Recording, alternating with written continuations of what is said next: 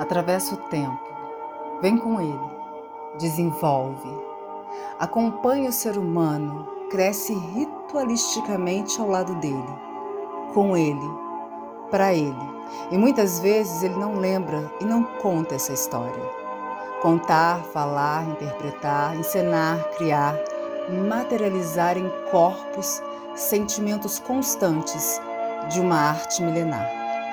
De escritos nas pedras, desenhos no chão, sinais singelos ao silêncio do olhar em movimento, do corpo falante, ao som gritante de espaços ocupados, do rito ancestral, da performance codificada, da história ouvida e escutada e também da história contada.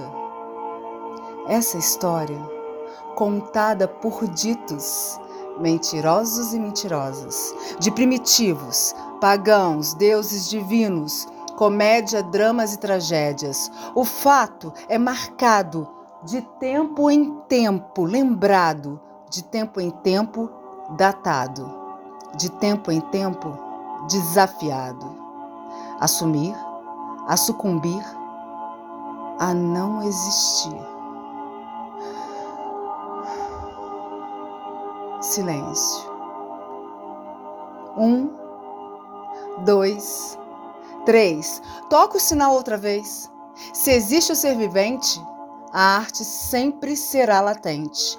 Não se esquece aquilo que se vê, se sente, te comove, te faz sorrir, chorar, refletir. Resiliente. A arte está presente, cultura formada no tempo do antes, do agora e do para sempre. Todo sempre. E os responsáveis por ela existir são teimosos, ardentes, sobreviventes. Aqueles que verdadeiramente os fazem, existem e comemoram suas guerras, batalhas, derrotas e, claro, vitórias, porque ela existe junto daqueles que fazem.